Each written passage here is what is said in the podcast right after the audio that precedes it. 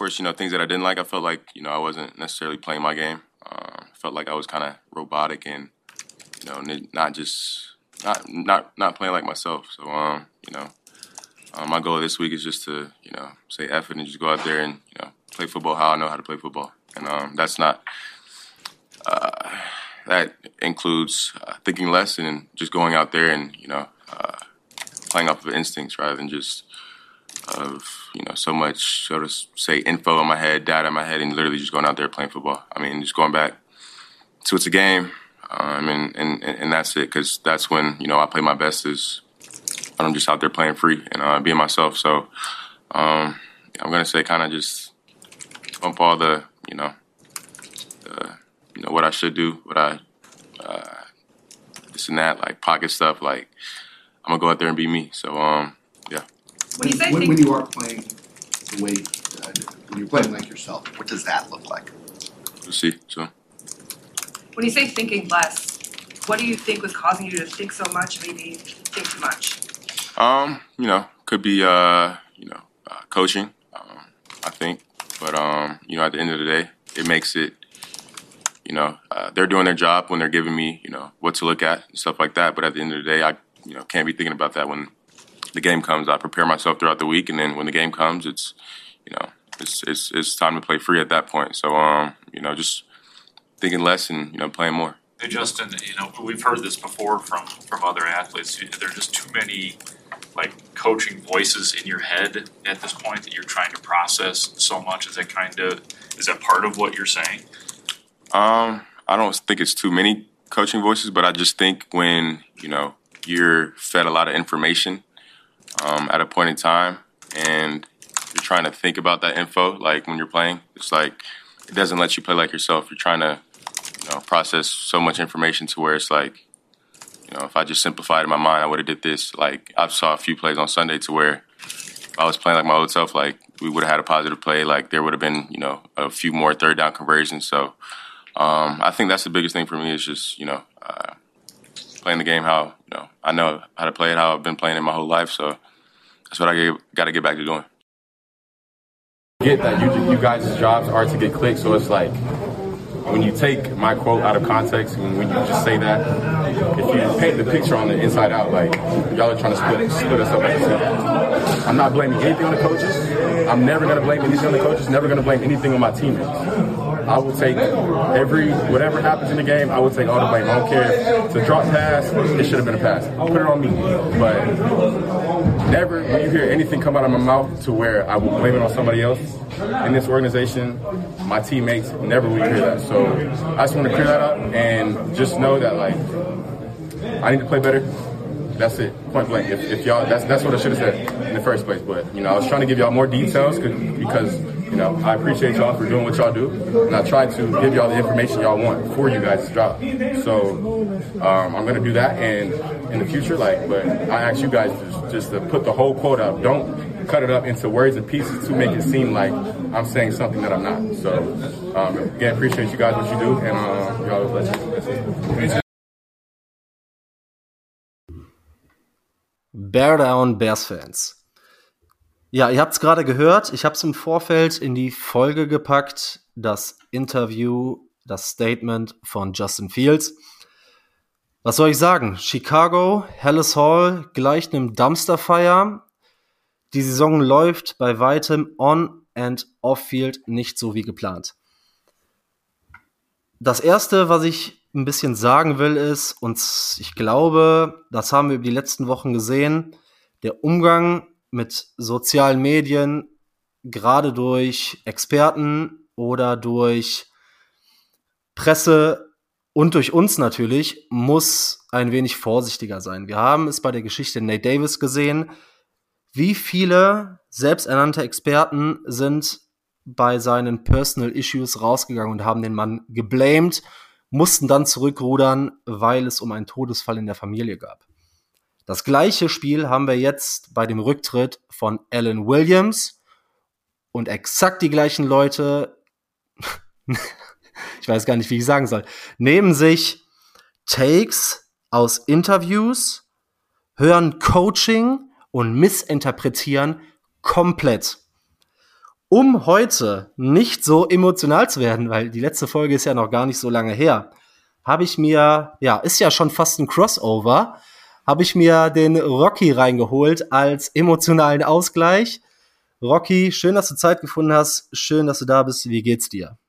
Ja, einen schönen guten Abend. Ich glaube, es geht mir etwa gleich wie dir und äh, ich weiß schon, wieso du, dass du mich äh, hinzugeholt hast. Ich bin definitiv günstiger als ein Psychiater. Sehr gut. Die erste Frage, die ich dir stellen will, weil bei den Football Broadcastern coverst du ja auch die ganze NFL und nicht nur die Chicago Bears. Den Punkt, den ich sehe, und zwar ist heute auch wieder ein Take viral gegangen. Ähm, auf diesen Punkt werden wir zuerst zu sprechen kommen, und zwar auf die, auf die Pressekonferenz von Justin Fields. Da wurden wieder Takes meiner Ansicht nach außerhalb des Kontextes äh, oder aus dem Kontext gerissen und komplett missinterpretiert. Und wenn man eine aber da, da nehme ich jeden in die Verantwortung. Jeden, der eine gewisse Reichweite hat, muss damit auch ein bisschen gewissenhaft umgehen. Wenn du, und da meine Frage, die ganze NFL covers, ich meine, bei den Bears hast du jetzt mehr Ahnung, weil das dein Team ist, aber wie intensiv schafft man es zeitlich, wirklich so in jedes Team reinzugehen, dass man sich da hinstellen kann und behaupten kann, man hat von jedem Team hundertprozentigen Einblick und kann hinter die Kulissen blicken. Ja, ich glaube, das ist grundsätzlich ist das fast unmöglich, außer du bist 24/7 auf Twitter unterwegs und du folgst den richtigen, ich sage jetzt mal den richtigen Beatwritern für jedes Team. Weil man muss auch da muss man natürlich ein bisschen differenzieren. Es gibt diese Beatwriter und die anderen Beatwriter mit ihren Takes und dazu kommt natürlich 90 Prozent von diesen Leuten werden dafür bezahlt, um Hot Takes rauszuhauen, weil das generiert Klicks und das bringt auch die Reichweite. Aus diesem Grund ist es auch immer schwierig. Man hat eine gewisse Verantwortung, man möchte das Team covern, aber auf der anderen Seite muss man natürlich für seinen Arbeitgeber, denn die meisten sind auch dort angestellt bei irgendeinem Verlag, bei irgendeiner Zeitung, bei irgendeiner Seite, die müssen diese Klicks generieren und dann kann es extrem schnell aus dem, aus dem Ruder laufen. Wir haben das gestern, gestern haben wir auch das perfekte Beispiel gehabt. Wir haben von, ich habe das, mit Absicht habe ich das ein bisschen intensiver verfolgt. Wir haben von den, sagen wir jetzt mal, von den seriösen Berichterstattern haben wir nichts gehört in Bezug auf Alan Williams. Und das ist wirklich so. Und ich habe auch viele Tweets davon gesehen, dass sie die Informationen filtern und einfach nichts dazu sagen können. Sie können nichts dazu sagen. Natürlich, wir haben dann auf der anderen Seite haben wir diese Tweets gesehen von irgendwelchen, keine Ahnung, die habe ich auch zum ersten Mal gestern gesehen. Da kamen Sachen, wo ich mir dachte, okay, Leute, wenn das wirklich so stimmen sollte, wie ihr das berichtet, dann haben wir ein Problem. Und aus diesem Grund ist es extrem schwierig, sich auf etwas einzuschießen, wenn man nicht mit 100 Prozent äh, dahinter steht, weil du kannst nicht jedes Team zu 100 Prozent covern, das funktioniert nicht. Und aus diesem Grund ist es auch eine gewisse Verantwortung, die, die, wir, die, die wir haben, auch wir, wenn wir unseren Content createn, das, das sehe ich uns genauso.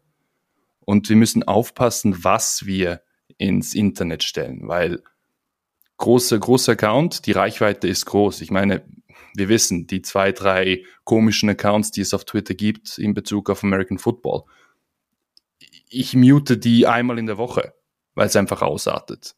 Und du kommst dann extrem schwierig, es wird extrem schwierig, dann auf die richtigen Informationen zurückzugreifen und diese Informationen dann sondiert bearbeiten zu können.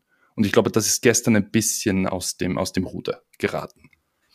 Genau das, was du sagst. Also alle, die zuhören, auch für uns beide gilt das natürlich. Auch wir müssen filtern, denn manchmal, wenn es sich zu gut oder zu absurd anhört, ist es einfach auch Meinung, Spekulation. Und das haben wir auch in der deutschen Bubble. Wir haben verschiedene, verschiedene Lager da auch irgendwie in der Expertenszene. Und selbst da muss man, und das gilt natürlich auch für Rocky und für mich, wenn wir irgendwelche Thesen in den Raum stellen oder wenn wir unsere Meinung sagen, bitte immer hinterfragen, bitte immer kontrollieren, weil auch wir sind nicht frei von Fehlern, aber wenn wir uns hinstellen und unsere Meinung sagen, ist das unsere Meinung und wir beide werden uns definitiv nicht hier hinstellen und Fakten präsentieren, die subjektiv sind. Das zum, zum Einstieg vielleicht. Wollen wir direkt mal auf den, ja, auf das Thema zu sprechen äh, kommen, was heute und gestern vielleicht noch äh, zu US-Zeit für am meisten Aufsehen gesorgt hat. Und zwar die Pressekonferenz von Justin Fields. Mhm. Vorab würde ich dazu sagen, ich glaube, Fields ist in einer Situation, wenn du untergehst, dann kämpfend, ja. Er hat so ein bisschen schon das Label eines Busts, dass die Karriere steht auf Messers Schneide und wenn du untergehst, dann your own way. Mm.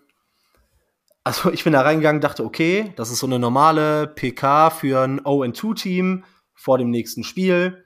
Aber Justin hatte was zu sagen.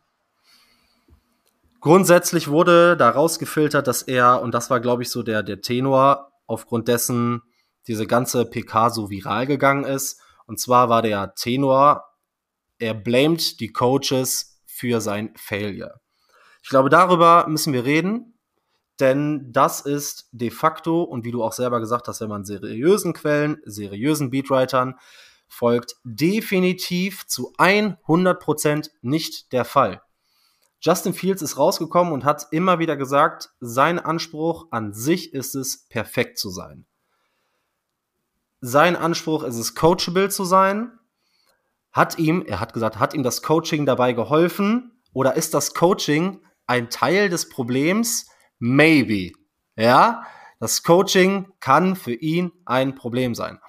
Aber das ist ja keine Aussage, mit der er sein Coaching vor den Bus wirft, sondern er sagt im Endeffekt, ähm, he was coached to do something. Er hat aber immer wieder gesagt, it's me. Coaching ist ein Teil davon. Wenn das Coaching ihm zu viele Informationen gibt, und das war, glaube ich, einer der, der Faktoren. Und ich habe direkt für mich so den Vergleich gezogen, ihr draußen kennt das wahrscheinlich, wenn ihr selber Sport gemacht habt oder wenn ihr im, im Büro sitzt und kriegt zu viele Informationen. Beispielsweise in Deutschland, äh, Schweiz, Österreich, die meisten wahrscheinlich auch ein bisschen Fußball-related oder auch die Footballspieler unter euch. Wenn ihr okay spielt und dann kommen eure Coaches und sagen, okay, wenn du lossprintest, starte mal nicht mit dem rechten Fuß, starte mit dem linken Fuß. Wenn du den Ball abspielst, kipp den Fuß oder die Hand anstatt nach außen nach innen. Wenn du als Fußballspieler aufs Tor zuläufst, guck mal, dass du den Ball mehr abspielst. Irgendwann hast du all diese Informationen, du stehst vor dem freien Tor und überlegst drei Sekunden, spiele ich den Ball ab oder nicht. Und das alles, auch Profis, und da ist kein Profi befreit von, weil das sind auch nur Menschen, ähm, kann das hundertprozentig ausblenden. Justin Fields hat gesagt, F it, just play, dump other stuff and go. Rocky, wie war so deine Einschätzung sowohl zu dem, zu der Auswirkung oder zu dem Thema, was viral gegangen ist, was daraus gemacht wurde und Justins Eindruck bei dieser Pressekonferenz? Also ich muss, ich muss ganz ehrlich sagen, als ich das, äh, als ich den ersten Ausschnitt des Interviews gesehen habe, habe ich gedacht, ja, sag es, sag es, sag es einfach. Es, es ist richtig. Es kann nicht sein, dass man die ganze Schuld schlussendlich bei Justin Fields sucht. Denn wir müssen, in diesem Fall müssen wir auch ein bisschen ausholen. Was wurde in der ganzen Offseason auf die Bears losgelassen? Schlechteste Passoffensive ever. Wenn du das täglich hörst, natürlich werden die Coaches und besonders auch Luke Getzi darauf schauen, dass man diesen Punkt ver äh, verbessert. Aber wenn diese Kritik die ganze Zeit geäußert wird und du dann auf deinen Quarterback so einen Druck bringst, dass man dieses Spiel durchziehen muss, dann macht das, wie, wie, wie du schon gesagt hast, macht das etwas mit jemandem. Und besonders, wir haben es gesehen, Justin Fields hat an, auch andere Stärken. Diese Stärken haben wir letzte Season gesehen. Okay, das reicht vielleicht nicht beziehungsweise das können wir noch nicht wissen, weil er hat jetzt einen neuen Supporting Cast, er hat jetzt einen, hat neue Teammates und diese, diese, diese geteilten Stärken, die er hat, wir, wir wissen aus dem College, er kann die tiefen Bälle werfen. Das, über das müssen wir überhaupt nicht, überhaupt nicht reden. Natürlich, Justin Fields ist kein perfekter Quarterback, das ist ihm auch bewusst. Und wichtig ist zu sagen, Justin Fields ist sich selber immer der größte Kritiker gewesen. Das wissen wir einfach aus, aus der Vergangenheit und auch wie die Art, wie er Interviews gibt und besonders wie er Interviews gibt nach Niederlagen. Das war in der letzten Season, war das beeindruckend. Viele, viele Journalisten in Chicago sagen, du kriegst von ihm nicht viel nach einer Niederlage. Und das verstehe ich auch. Und er ist ein Typ, er möchte immer das, sein Bestes geben. Und wenn das nicht geht, dann sucht er zuerst die Schuld bei sich. Natürlich, bei diesem Interview, das gegeben hat, da spricht selbstverständlich auch ein bisschen der Frust. Aber das können wir ihm sicherlich nicht verübeln. Und Ryan Pauls hat das vorhin auf der Pressekonferenz gesagt. Man sieht es nicht als Fingerpointer von Justin Fields. Und das glaube ich diesem Regime auch. Aber wie gesagt, Justin Fields ist sich selber der größte Kritiker und aus diesem Grund ist es auch verständlich, wenn du so, so viele Informationen auf dich einprasseln und man dich quasi umcoachen möchte. Was macht das mit einem jungen Mann, der in der NFL noch gar nicht angekommen ist? Beziehungsweise einem jungen Mann, der in seiner frühen NFL-Karriere eine Achterbahnfahrt durchlebt hat mit dieser Franchise. Denn wir müssen auch sehen, die Chicago Bears sind keine einfache Franchise. Gehen wir zurück auf das Regime von John Fox. Was war da los? Man kann es mittlerweile, kann, kann man es mit diesem, mit diesem, mit dieser Zeit vergleichen, weil es aktuell einfach alles schief läuft, was schief laufen kann. Aber es ist Woche drei und ich bin, zu einem Teil bin ich froh, dass es jetzt passiert und nicht in der Mitte der Season oder Ende der Season weil jetzt könnte man noch gewisse Adjustments bringen. Und ich glaube, es war nötig, dass der Quarterback, der wichtigste Mann im Football, auf dem Footballfeld, etwas dazu sagt. Und ich glaube nicht, dass er seine Coaches unter den Bus werfen wollte. Er hat es dann auch revidiert in, also revidiert. Das, das hört sich jetzt auch doof an. Er hat es dann auch nochmals sagen wollen bei der zweiten, bei der zweiten Aussage, nachdem er auf dem Trainingfeld war und dann in der Kabine zu den Journalisten gesprochen hat. Und das ist etwas Wichtiges, was man nicht zu sehr aufbauschen sollte. Natürlich, er hat gesagt, was er gesagt hat. Er hat es dann richtig gestellt, beziehungsweise so gesagt, wie er das gemeint hat. Und vielleicht spricht hier auch der, Fa der Fan aus mir. Aber ich nehme ihm diese Aussagen, nehme ich ihm ab. Ja, also, weil du das ja auch gerade mit der Ära Fox verglichen hast. Ich kann mich nicht erinnern, wann Hallis Hall ein solches Mess war. Angefangen beim, und da werden wir uns beide mit Sicherheit nochmal zusammensetzen, beim GM, wenn man sich anguckt, die Roster-Zusammenstellung, wir haben viel gefeiert.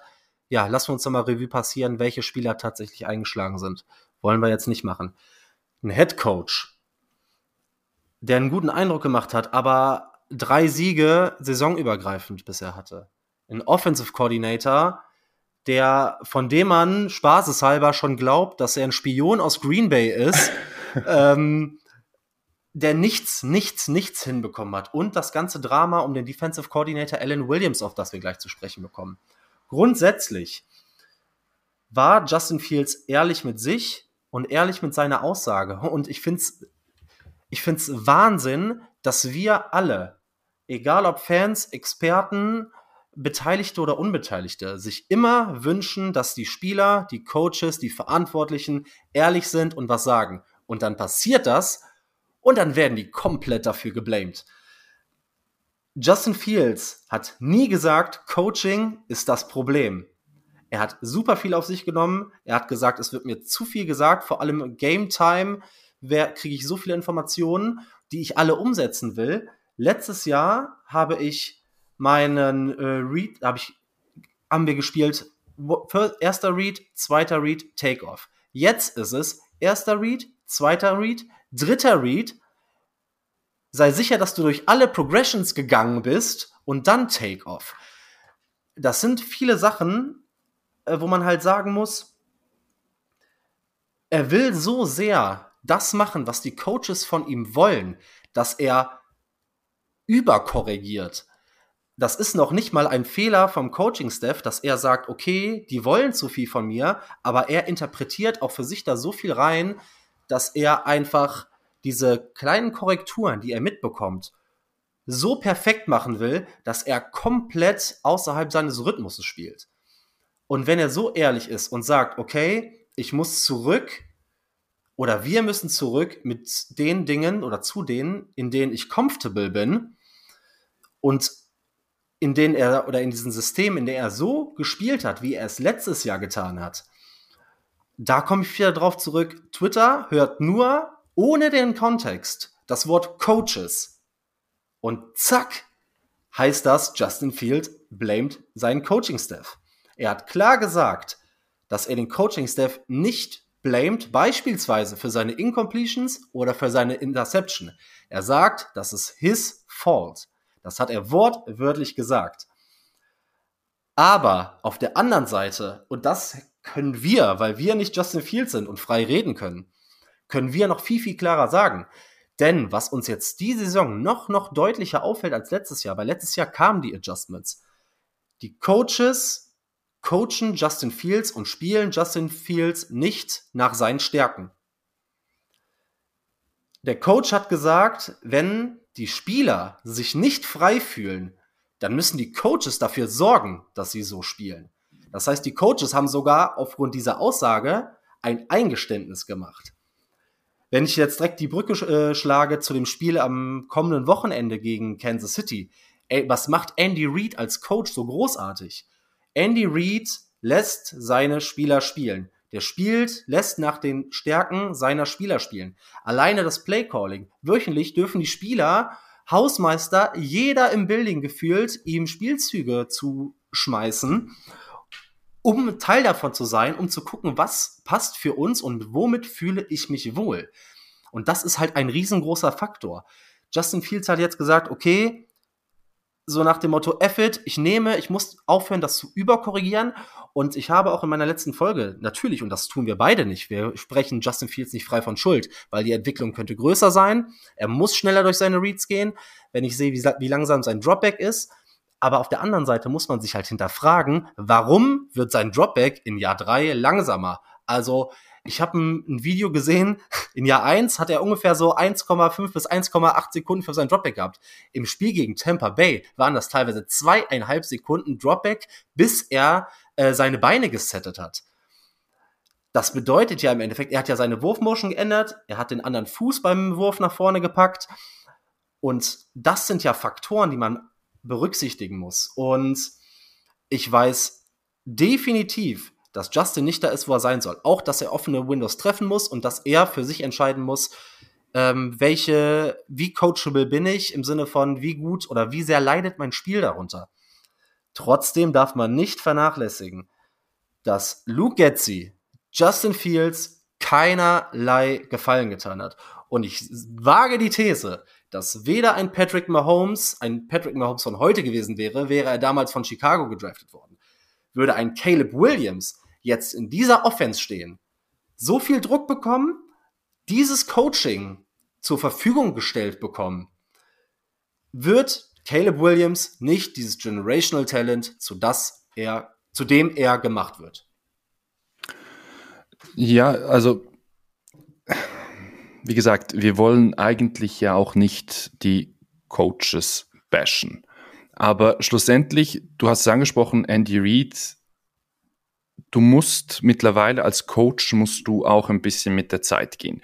Ich persönlich habe dann ein bisschen ein Problem, nicht mit äh, Coach Fluss an sich, sondern mit der Einstellung, die ein Coach Fluss bringt. Denn man muss sich nur mal anschauen, wer ist sein Mentor. Rod Marinelli ist sein Mentor. Das ist Football von vor 25, 30 Jahren. Das ist in der heutigen NFL einfach nicht mehr zielführend. Das funktioniert so nicht. Und ich glaube, das ist etwas, das können wir aus den ersten zwei Spielen können wir sehr gut sehen, wenn man mit diesem Wissen und mit diesen, mit diesen, mit diesen Informationen äh, da das Ganze analysiert.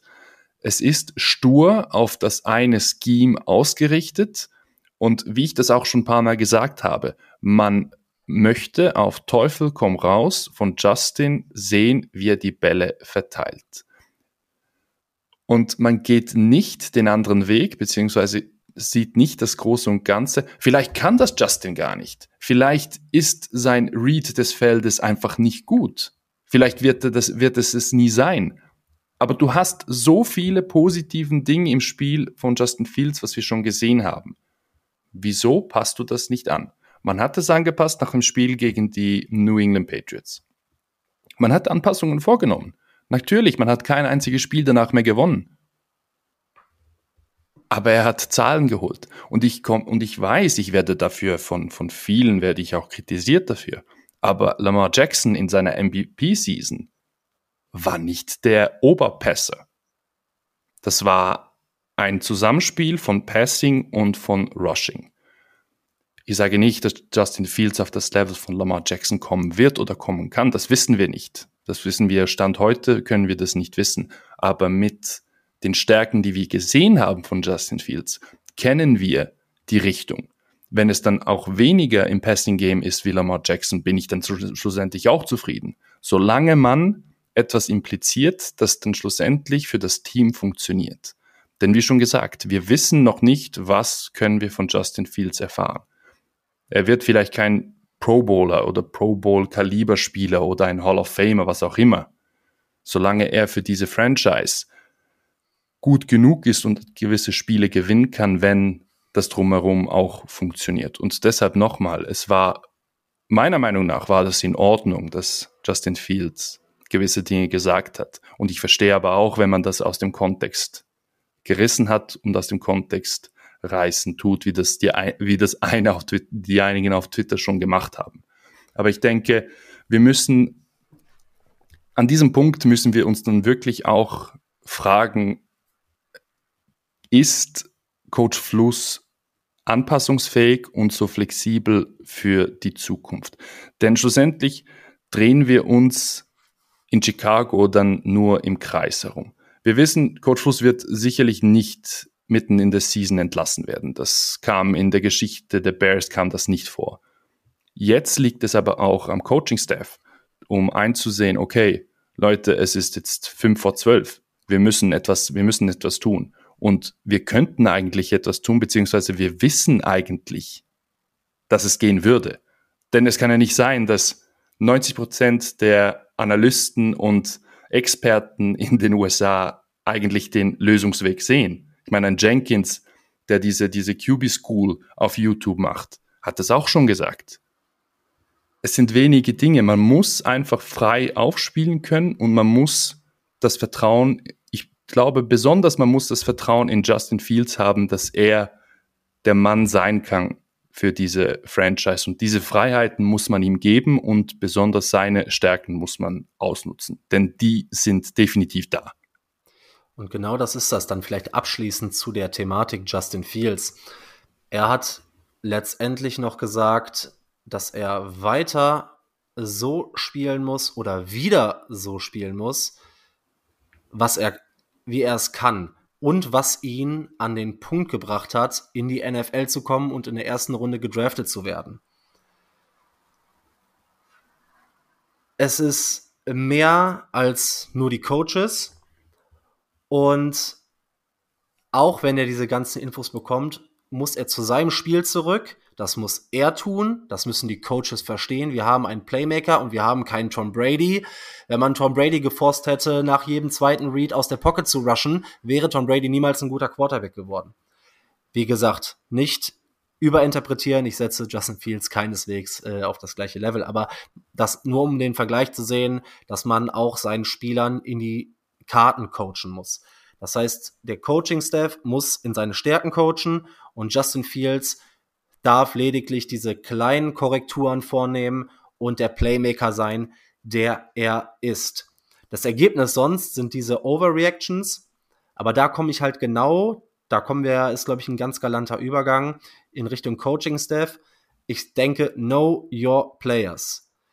Und wenn du immer wieder sagst, vergiss nicht dies, vergiss nicht das, vergiss nicht das, dann sind das zu viele Informationen, die ihn von seinem eigenen Spiel fernhalten und Da müssen beide Parteien definitiv dran arbeiten. Kurz auf den Coaching-Staff. Also ich verstehe nicht, warum man auch diese Anpassung des Schemes dieses Jahr vorgenommen hat auf offensiver Seite. Letztes Jahr hat man einen Streak von über, äh, von, ich glaube, vier oder fünf Spielen gehabt, in dem man 30 plus Punkte aufgelegt hat. Offensiv, die NFL, selbst die Spieler lachen über unseren Offensive Coordinator.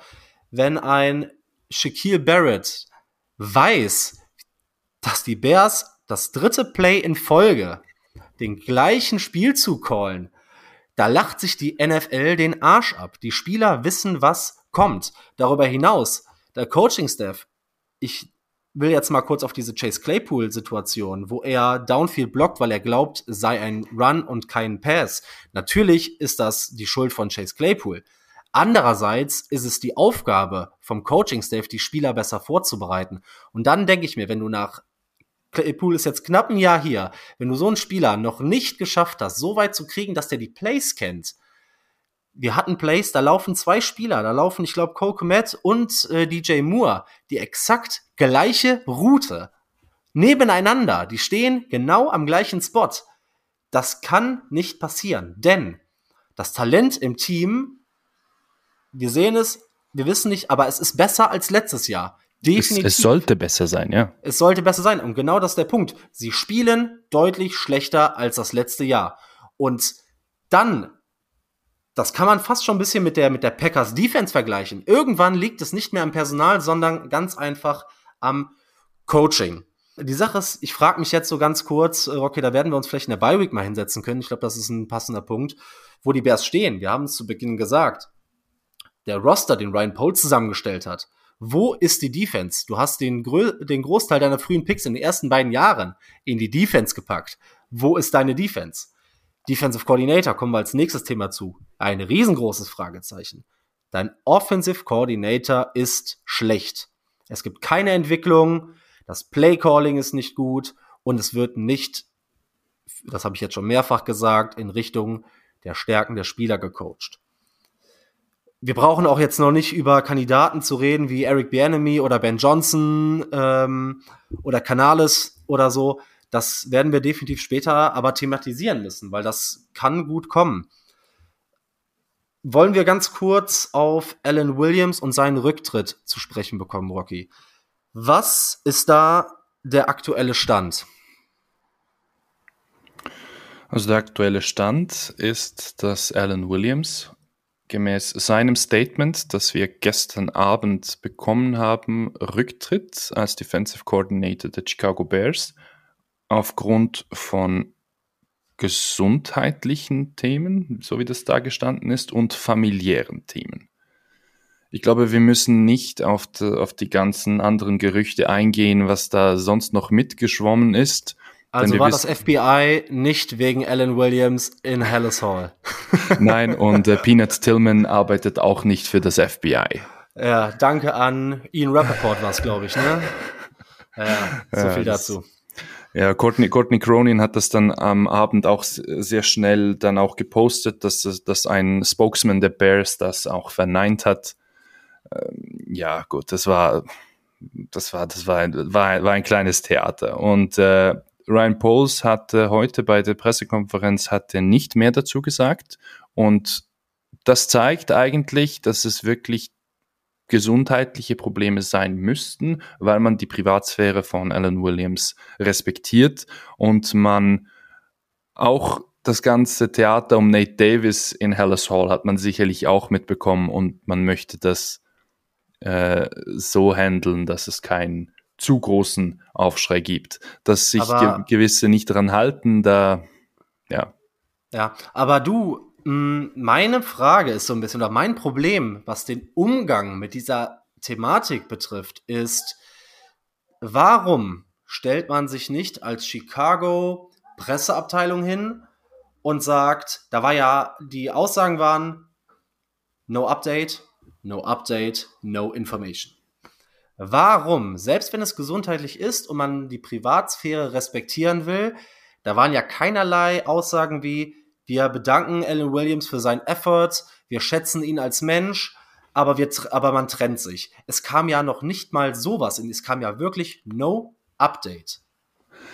Ja gut, da müssen wir, da müssen wir auch. Da, da, du, du, du weißt, wer die, wer die Owner sind der Chicago Bears. Du, du weißt, dass man von den Chicago Bears nicht viele Informationen bekommt. Ich habe mich, ehrlicherweise habe ich mich sogar gewundert, dass Ryan Poles heute mit der Presse sprechen wird. Mhm. Jetzt abgesehen davon, wie viel Informationen man schlussendlich bekommen hat, das hätte man ja auch la sein lassen können. Ich glaube, es, es ändert sich ein bisschen etwas in der ganzen Struktur und besonders auch mit Kevin Warren, der als neuer CEO gekommen ist. Ich glaube, da wird man einige Änderungen miterleben dürfen, weil wir wissen, von der McCaskey Family kam gar nichts.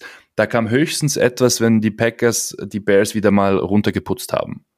Das war so das höchste der Gefühle. Dann hat man, äh, dann hat man George McCaskey wütend durch äh, Harris Hall laufen sehen. Und ansonsten kam nie viel von, von den Chicago Bears. Das haben heute beispielsweise auch äh, Adam Hogue und, und sein Kumpan haben das im Podcast auch gesagt. Von, von ihnen, auch Kevin Fishbane das, hat das gesagt.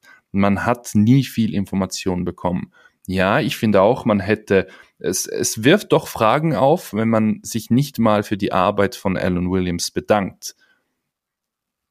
Ja, die Sache ist jetzt, wir wollen uns auch gar nicht so lange mit der privaten Situation oder mit den Gründen auseinandersetzen, weil wir dazu einfach nichts sagen können. Sobald es Informationen gibt, äh, versuchen wir euch auf dem Laufenden zu halten. Vorerst, glaube ich, wird es so laufen, dass Eberfluss weiter die Plays callt wird es ein Replacement geben? Ja, ich denke schon.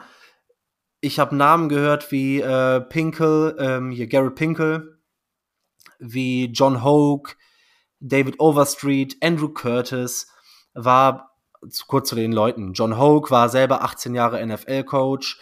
Andrew Curtis äh, war Passing Game Coordinator, auch 17 Jahre in der NFL.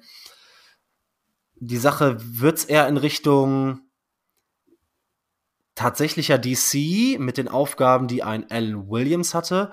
Oder geht es in die Richtung mehr so ein Senior Advisor?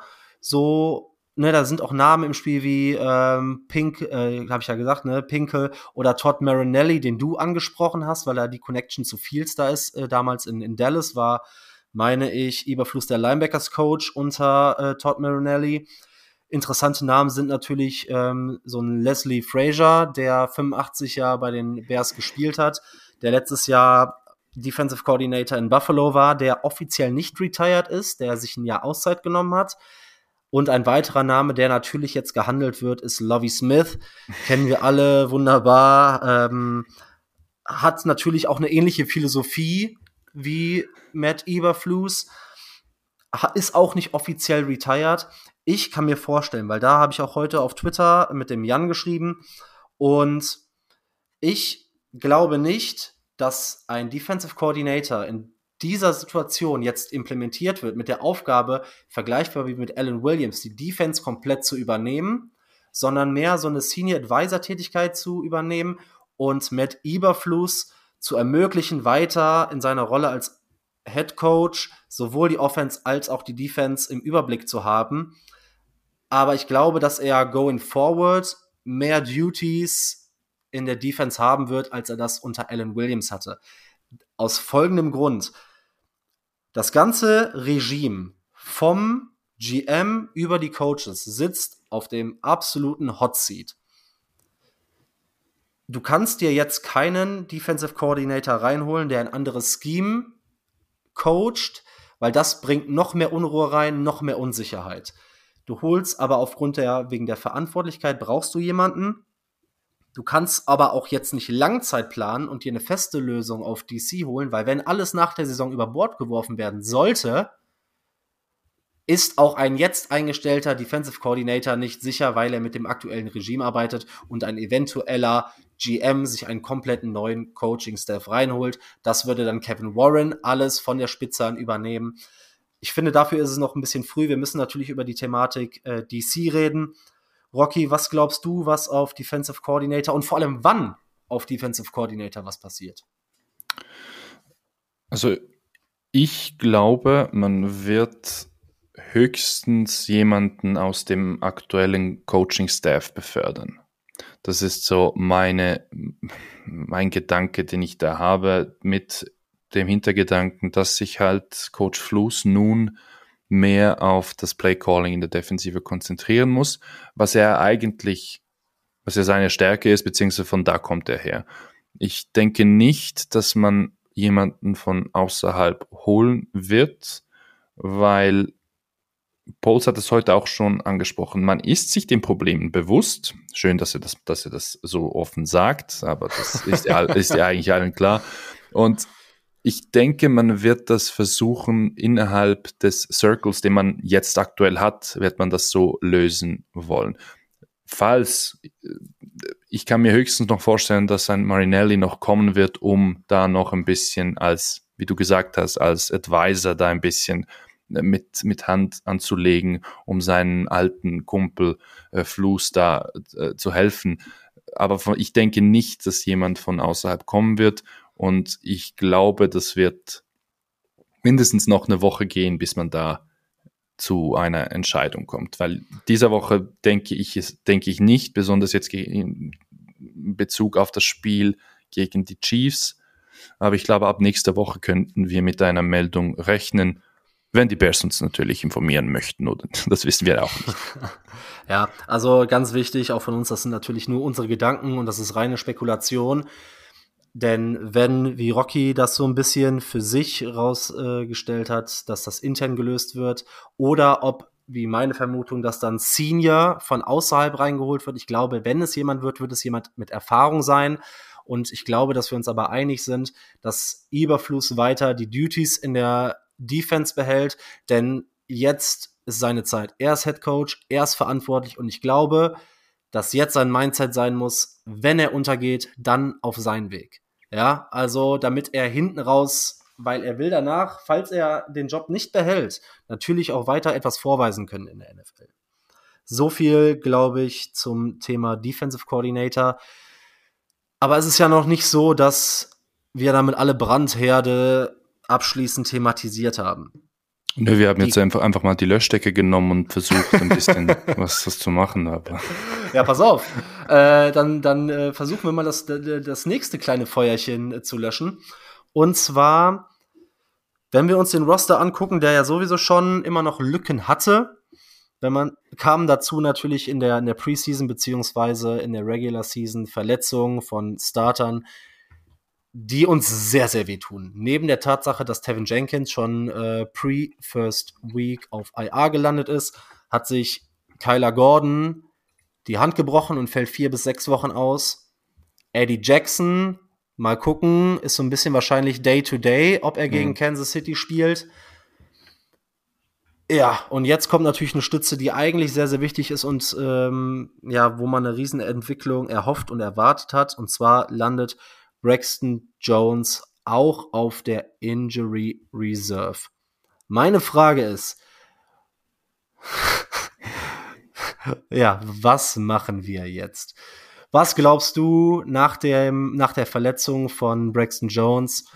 Wie wird die Thematik oder die, die Positionsgruppe O-Line bis Tevin Jenkins und Braxton Jones zurück sind angegangen? Ja, also Mal vorweg, ich habe mir, ich habe mich fast verschluckt, als ich gestern die ersten Tweets dazu gelesen habe, dass man darüber nachdenkt, Donnell Wright auf Left Tackle zu stellen.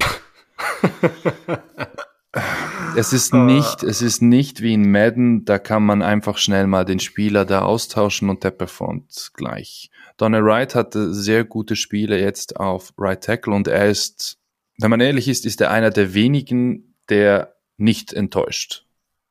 Und das als Rookie. Natürlich die Verletzung von Braxton Jones, die wiegt sehr, sehr schwer, auch wenn Braxton Jones, wenn wir ehrlich sind, nicht die besten Spiele geliefert hat. Aber er war verlässlich und er kannte das System. Es wird wahrscheinlich darauf hinauslaufen, dass Larry Borum die, seine Position übernimmt. Das ist so, was man bisher hört. Und Mal sehen, wann das Tevin Jenkins wieder wirklich wieder zurück ist. Man sagt, ja, ab Woche 5 ist er wieder da, kann wieder spielen. Aber ich muss auch ganz ehrlich sagen, ich, ich, ich weiß es, bei Tevin weiß ich es nicht mehr. Der ist Mhm. so, so oft verletzt und es ist so schwammig jedes Mal, wenn man über ihn berichtet. Keine, keine Ahnung. Die O-Line war schon ein großes Fragezeichen und jetzt ist es ein Fragezeichen mit drei Ausrufezeichen am Ende. Ja, das hilft natürlich Justin Fields auch nicht wirklich. Wir müssen vielleicht dazu sagen, Braxton Jones fällt mit einer Nackenverletzung aus. Wir haben gesehen, so Rücken, Nacken ist bei O-Linern eine absolut kritische Geschichte. Du hast schon Larry Borum angesprochen.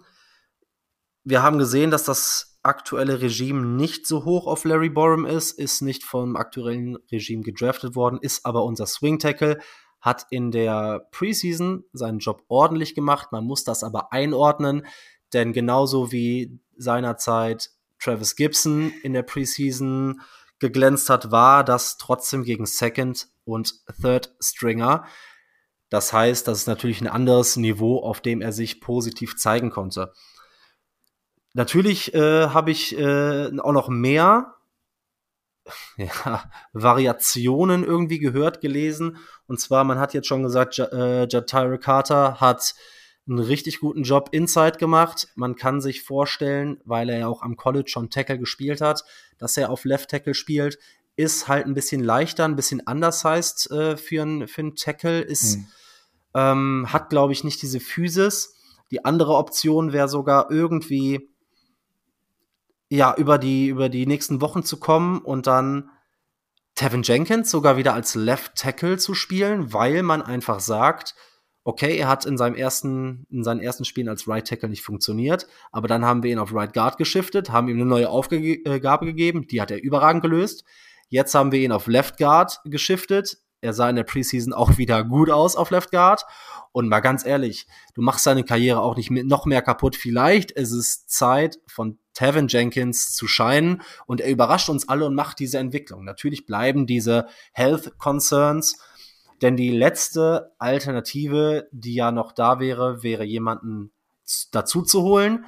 Aber ich glaube, dass wenn man sich die NFL anguckt, O-Line-Tiefe ist überall ein Thema.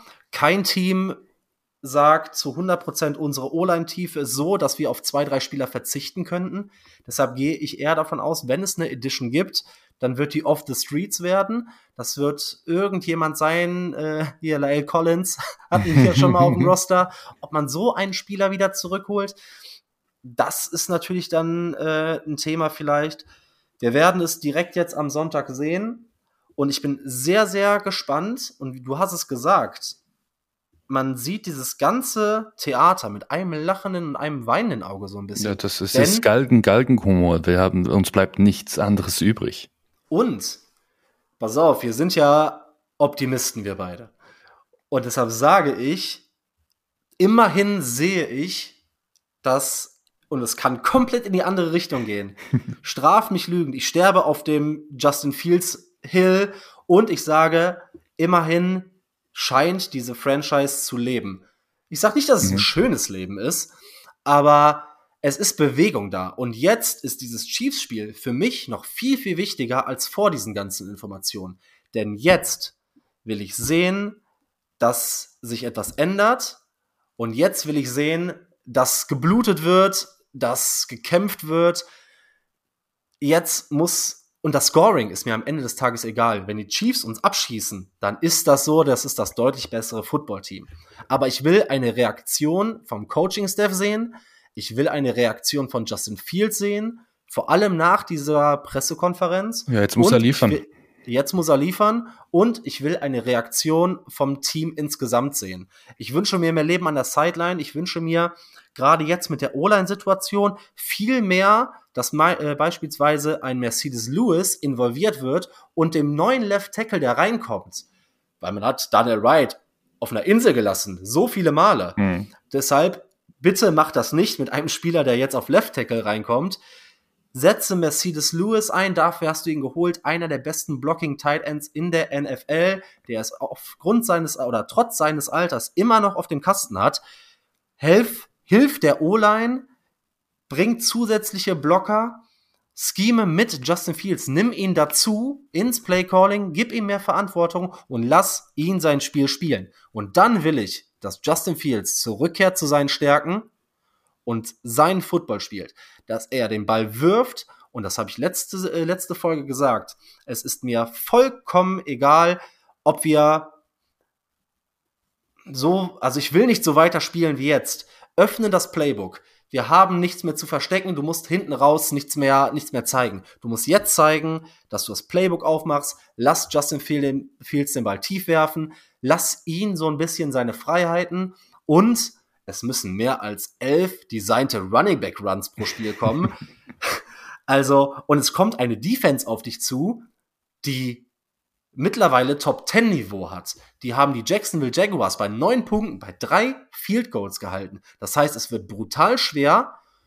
Und ich will auf der anderen Seite des Balles sehen, dass man, und es war eine leichte Verbesserung zum ersten Spiel, aber dass die Tackles, die verpassten 17 verpasste Tackles, wir sind aktuell, glaube ich, das Team mit den meisten verpassten Tackles in der NFL. Macht die Tackles, ja? Yannick Ngakwe, da musst du auch mal dein, der muss auch mal seinen Pressure dann vollenden und den Sack holen. Ein Sack in zwei Spielen. Die Defense hatte keinen einzigen Turnover in den ersten beiden NFL-Spielen. Wir wollen Progress sehen. Wir wollen da sehen, dass das Team, äh, Team lebt. So, und jetzt Wusa pack dich an den Ohrläppchen und sprich mir nach. Nee, du hast, du hast natürlich recht und ich, ich stimme dir, ich stimme dir absolut zu. Und ich glaube, ein wichtiger Punkt, den ich mir, den ich mir so, so, so, so schön geredet habe, ist auch eine Aussage von Justin Fields. Und den Coaches muss eins bewusst sein. Sie spielen auch um ihre Jobs das muss ihnen definitiv bewusst sein, weil es liegt, wie schon gesagt, nicht nur an Justin Fields, sich zu entwickeln. Und eine Aussage von Justin Fields, die hat mir, die hat mich, soll ich sagen, die hat mich besonders, nicht fasziniert, es war besonders interessant, diese Aussage zu hören. Er hat gesagt, ich war in dieser Situation und ich habe runtergezählt und mein, und da kam ich an einen Punkt, meine innere Uhr hat gesagt, jetzt ist hm. Schluss. Ja. And now I, and I, I had now to, to take off. Das waren seine Worte. In diesem Moment wäre er gegangen, aber er durfte nicht. Und ich glaube, besonders auch Luke Getzi sollte sich diesen Satz, sollte er sich zu Herzen nehmen, weil es geht nur miteinander. Du kannst nicht, du kannst keinen Quarterback so formen, wie, wie du ein System hast. Das funktioniert in den seltensten Fällen, weil es wird immer diese besonderen Fähigkeiten des Quarterbacks geben, mit denen du eigentlich nur profitieren kannst. Du kannst ihm ein Grundgerüst geben und um ihn herum äh, bauen.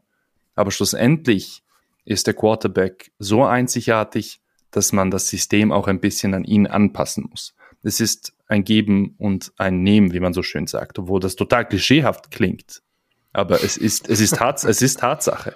Und du hast diese Waffen, die wir schon angesprochen haben von Justin Fields.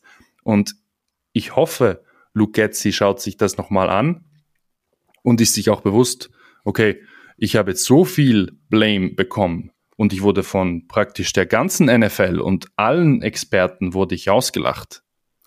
Na, jetzt schaut mal, was ich mit Justin Fields anstellen kann. Das ist so das, auf das hoffe ich und dann, dann, dann bin ich glücklich. Eben, wir erwarten keine zehn Siege mehr. Also ich glaube, die, dieser Zug ist abgefahren. Ja. Das ist abgefahren. Aber wir können den Chiefs, können wir einen Kampf liefern und genauso wie Matt Nagy uns den, den Fuck you entgegenbringen möchte, Da genau das, genau drauf, das das Gleiche, sehen. genau das Ja. Gleiche können wir ihm aber dann auch machen. Wenn die Mannschaft so spielt, wie sie es könnte. Weil ich, ich sage es nochmal, wir wissen eigentlich noch gar nicht, was diese Mannschaft, zu was diese Mannschaft alles fähig wäre. Wir vermuten es nur. Und diese Vermutungen sind eigentlich ganz geil.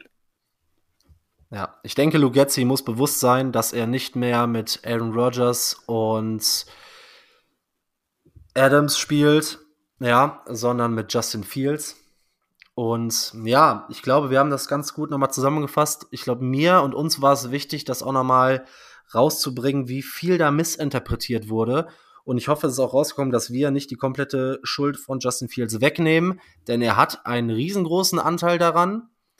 aber es geht darum, das große Ganze zu sehen und das auch so ein bisschen zu berücksichtigen. Und das habe ich heute viel zu häufig gelesen und viel zu häufig gesehen. Ja, Ja. Wir, wissen, wir wissen, das Haus brennt. Wir wissen, wir stehen mit dem, mit dem Feuerwehrschlauch stehen wir daneben. Wir können aber nicht viel machen, bis nicht die Profis kommen. Und äh, wir versuchen, bisschen Schadensbegrenzung zu betreiben. Aber uns ist bewusst, dass jetzt dann das Dach einstürzen wird. Also nicht, dass ihr, natürlich, wir sind zwei, wir sind zwei Optimisten, das habt ihr mittlerweile auch schon mitbekommen. Das, äh, ich glaube, diese Konstellation ist eigentlich ist die nicht, nicht gut, aber es macht, es macht halt, es macht halt doch Spaß. Und nochmal zum Sagen, wir sind uns bewusst, was momentan in Chicago abgeht. Und wir, und wir sind uns auch bewusst, dass das die Franchise weiß. Ja. Ja, und mit diesen Worten entlassen wir euch und freuen uns trotzdem, am Sonntag in Kansas City zu spielen. Wir freuen uns zu sehen, was dieses Team aufs Parkett legt. Und wir hören uns nächste Woche wieder. Bear down. Ciao, ciao.